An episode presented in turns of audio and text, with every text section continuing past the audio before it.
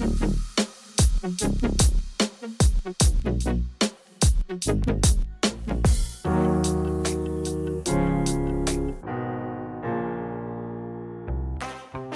появляется рвотный позыв и желание пойти пообщаться с белым другом. Для зумеров мы слишком старые, которые здороваются с помощью обнимашек или поцелуев в щеку. Если ты сказал «я тебя люблю», то все, блядь, завтра вы женитесь, послезавтра заводите детей, а через неделю вы воспитываете внуков. Я вообще нихуя не эксперт, а просто а, интересующийся человек. Нельзя нарушить то, чего нет. Ну, понимаете, да? Какая-то хуевая мысль, если честно.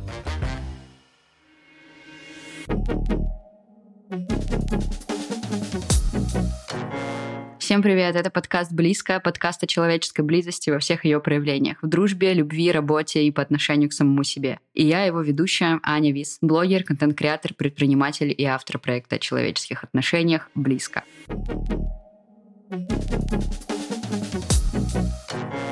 Сегодняшнем выпуске подкаста я бы хотела поднять такую тему, как искаженные личные границы или токсичная экологичность. С популяризацией психотерапии экологичность и осознанность возвели в такой некий культ и так сильно исказили эти понятия, что, наверное, каждый раз, когда мы слышим где-то слово «осознанно», появляется рвотный позыв и желание пойти пообщаться с белым другом. Возможно, у кого-то из вас было какое-то подобное ощущение при прослушивании выпуска с моим молодым человеком про общение с бывшими, потому что там слово «экологично» и другие его производные звучали с частотой примерно 10 в минуту. Но, дорогие друзья, сегодня я постараюсь донести тот смысл, с которым употребляю его я, и что оно значит именно для меня, и почему, собственно, то, как оно звучит на просторах э, этих ваших интернетов, вызывает желание проблеваться.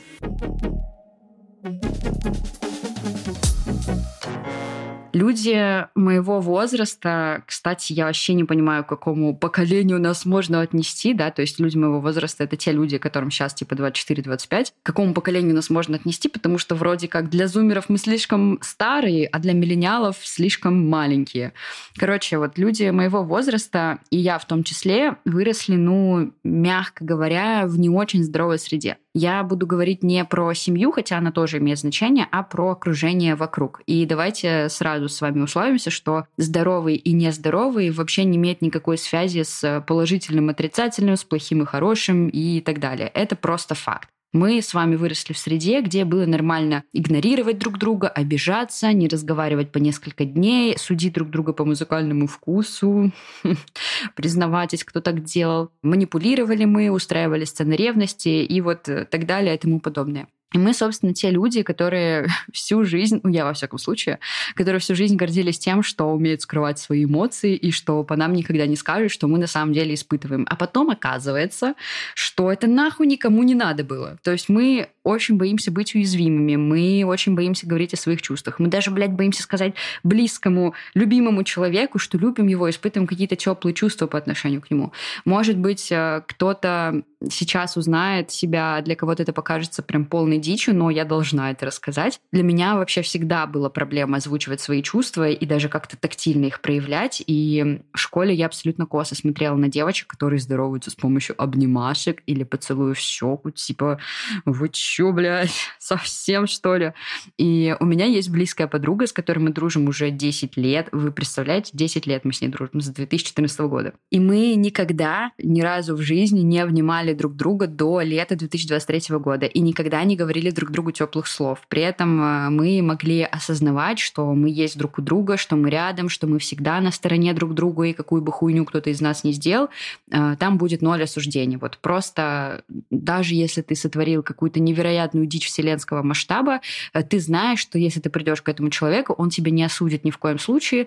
Ну, он может сказать, что ты долбоебка, вот, но глобально это будет реально ноль осуждений, и вы просто будете обсуждать, что делать дальше. Это будет максимум поддержки и все такое прочее. И только летом 23 года, в августе, после очередного разговора на какую-то тяжелую для нас обеих тему, мы прям по-настоящему обнялись. Вот вы знаете, вот э, есть дежурные обнимашки, которые ты используешь, когда там здороваешься с кем-то, когда приходишь в какую-то компанию, вы там здороваетесь, а есть вот прям теплые, искренние, настоящие обнимашки, когда вы не просто на 5 секунд прижались друг к другу телами, а вы прям, ну, я не знаю, ну, несколько минут стоите и обнимаетесь. И вот у нас это произошло только летом 2023 года за все 10 лет общения до этого. И тогда я впервые в жизни сказала, что я ее люблю получив ответ те же слова. И вот мы вот так вот, как две какие-то сопливые, непонятные девочки, стояли так минут пять на веранде какого-то заведения, обнимались и рыдали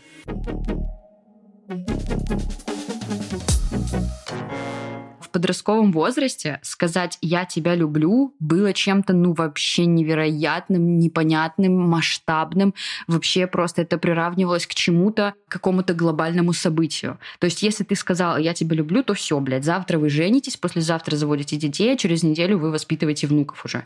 И я, когда обсуждала эту тему с кем-то из своих друзей, мы пришли к тому, что тогда, в то время, у многих даже язык не поворачивался сказать вот эту фразу. Это было вот чисто физически сложно. Вот реально буквально ее воспринимать надо. И вот как раз по этой причине э, наше общество так сильно зацепилось за все, что касается личных границ, экологичности, осознанности, потому что это что-то новое и пока еще непонятное. Но нам уже нравится такая ситуация, когда ты имеешь право испытывать любые чувства, ты уже нормальный, плакать это ок вне зависимости от твоего пола. Мне не нравится, когда ты делаешь вот это, давай попробуем по-другому. Человеческий мозг так устроен, что если нам что-то нравится, мы начинаем изучать эту тему с фанатизмом. Причем не углубляясь в конкретные аспекты, а захватывая как можно больше понятия. То есть мы идем не в глубину какой-то темы, а как бы по верхам, пытаясь охватить как можно больше аспектов, связанных э, с этой темой. И вот здесь-то и рождается та самая токсичная экологичность и искаженное понимание личных границ, о которых я буду говорить сегодня.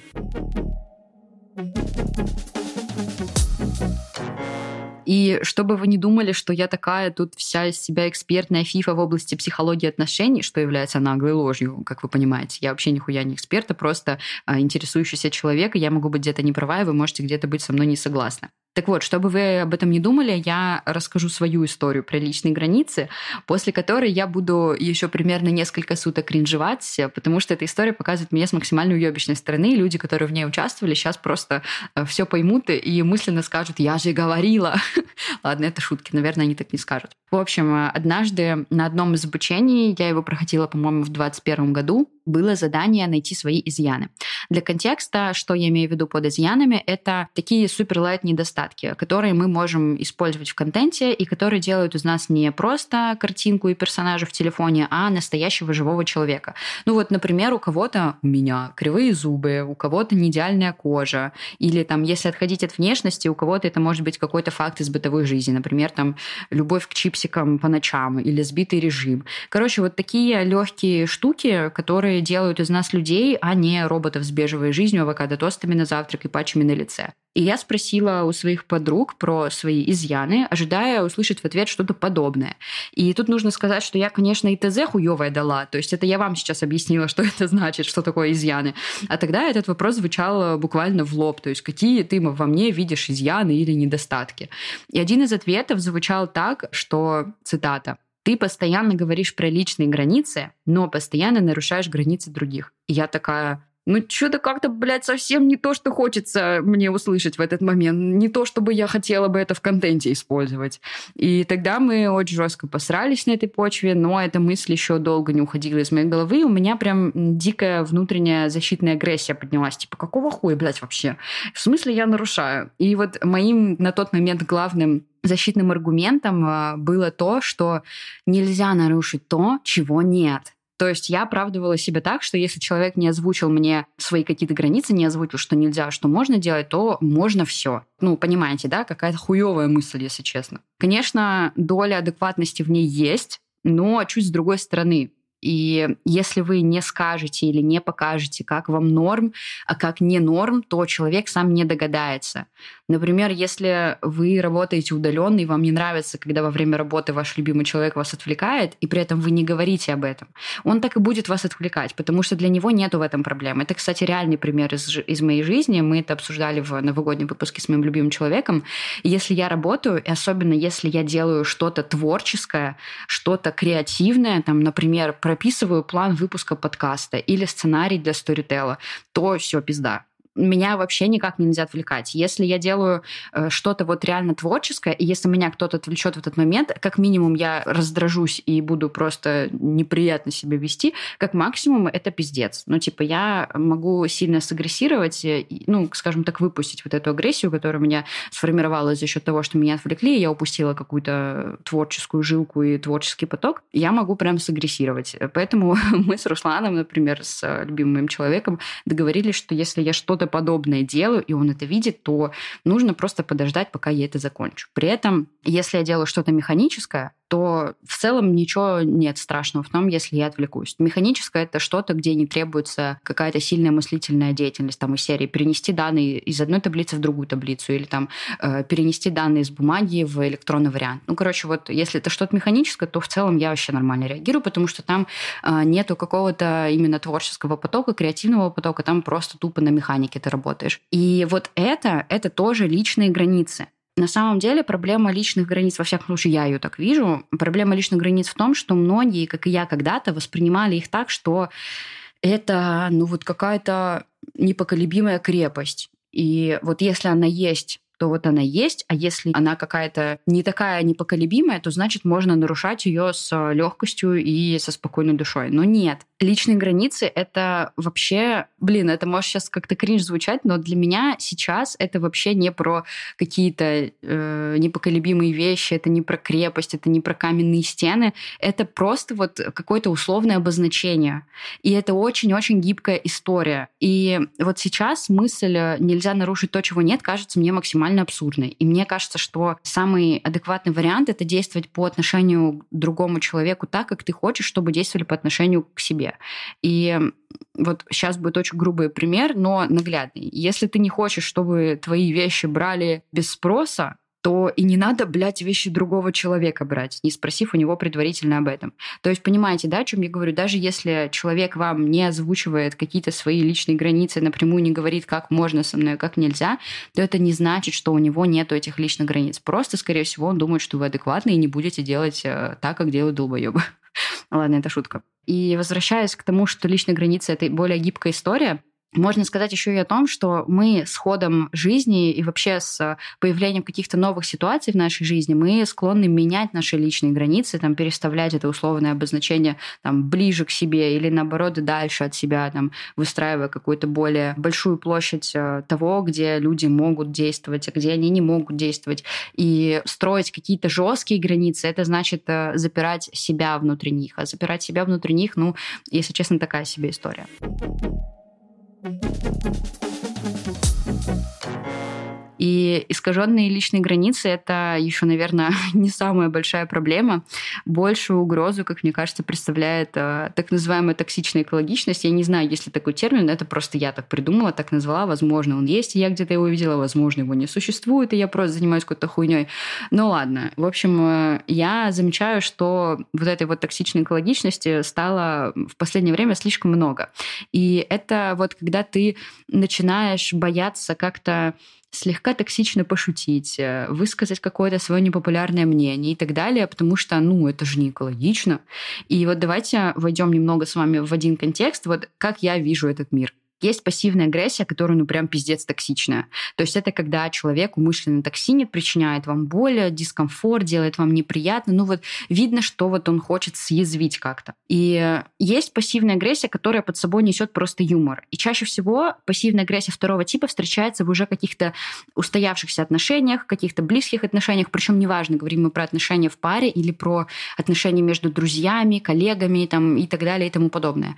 И даже вот, э, кстати, реально реально на работе такое может быть, если у вас это нормально. У меня такое было, и у нас это было нормально. Никто вообще никогда никаких претензий не предъявлял друг другу. И все участники этого действия понимают, что это юмор, что это один из способов взаимодействия. И никто, блядь, не обвиняет друг друга в токсичности, газлайтинге и так далее. Но, но стоит какому-то другому фанатичному человеку услышать это со стороны, или случайно залететь в этот коллектив человеку, который ну совершенно не сходится с остальными по ценностям, по вайбу и так далее, так сразу начинают сыпаться обвинения в пассивной агрессии. И некоторые прям на серьезных щах начинают э, доказывать, что это хуевый формат взаимодействия, что там тобой манипулируют, что тебе искажают реальность и так далее. Блядь, да иди ты нахуй. Вот, ну, вот я вот так только могу сказать. И я вот сейчас это рассказываю не потому, что я это видела, а потому что я была внутри коллектива, который склонен шутить токсично, которому в целом свойственны какие-то саркастичные э, высказывания, который может проявлять токсичность, пассивную агрессию и так далее. И для нас это было нормально. То есть мы не воспринимали друг друга как угрозу, мы не воспринимали друг друга как, э, я не знаю, манипуляторов, токсиков, абьюзеров, газлайтеров и так далее. То есть для нас это была норма просто потому, что каждый знал, что это шутка, блядь, что это юмор, нахуй, что ничего под этим нету, кроме юмора. Да, мы так шутим, да, может быть, мы не очень здоровые люди, но нам так нормально. И вот в какой-то момент появился человек, который начал нам ебать мозги по поводу того, что, блядь, как вы общаетесь? Ёб твою мать, ну, ну, никак. Вот мы такие тупые люди. Вот поэтому мы так и общаемся. И если мы как-то договорились с людьми, что это ок, что мы не имеем никаких взаимных претензий друг к другу, что нам всем комфортно так разговаривать в некоторые моменты, то почему бы и нет? Почему бы так и не разговаривать? Да, это реально, возможно, где-то не очень здоровая история. Да, возможно, мы все травмированные личности. Да невозможно, это и так и есть. Мы реально травмированные личности. И какая разница, если всем участникам это нормально? Короче, я я это веду к тому, что экологичность, осознанность, личные границы не должны быть рамками. Это не должно быть тем, что вас ограничивает. И это не должно быть э, какой-то, знаете, формой, которая вам мала, в которую вы не помещаетесь, в которой вам становится тесно и тошно. Это просто инструменты. Инструменты, которые позволяют э, делать отношения с другими людьми более открытыми, честными, искренними и легкими. И это не должно мешать вам саркастично шутить, смеяться над чернющим юмором и так далее. Э, и чтобы это воспринималось адекватно, за этим должно стоять понимание чувств друг друга и понимание того, что у вас на данный момент реально нету никаких взаимных претензий. А если они появляются, то вы обсуждаете их открыто, уже не прибегая вот к такому формату взаимодействия. То есть если вы понимаете, что какой-то, может быть, конфликт остался нерешенным, или что-то там вы не досказали друг другу, или где-то нужно что-то обсудить, то вы просто понимаете, что в этот момент мы уходим от э, такого пассивно-агрессивного формата взаимодействия и приходим к более открытому, к более искреннему. И вот это, как мне кажется, противоположность той самой токсичной экологичности. То есть, когда вы ее применяете по делу, когда вы ее применяете тогда, когда нужно, и когда вы применяете ее, чтобы сделать свою жизнь лучше, а не чтобы загнать себя в рамки, усмирить свое чувство юмора, которое в некоторых моментах может быть, ну, немножко непопулярным, скажем так. Это я говорю как человек, который отправляет мемы друзьям с очень черным юмором. Ну, типа, иногда это люди не принимают. И иногда мне нужно быть с этим осторожным. Но когда есть э, люди, которые понимают э, мой вот этот юмор смеются вместе со мной, жизнь становится легче. И я желаю вам всем найти таких людей и окружить себя такими людьми, которые с вами будут на одном вайбе, на одной волне, потому что это реально важно. И реально сложно существовать, строить отношения, жить э, с людьми, которые не понимают и не выкупают вашего вайба, ваших шуток, вашего сарказма и так далее и тому подобное. Короче, я за здоровую пассивную агрессию. Вот можно вот как-то как-то так выразиться в конце этого выпуска.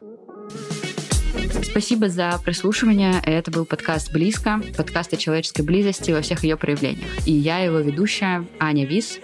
И увидимся с вами в следующем выпуске. Пока-пока.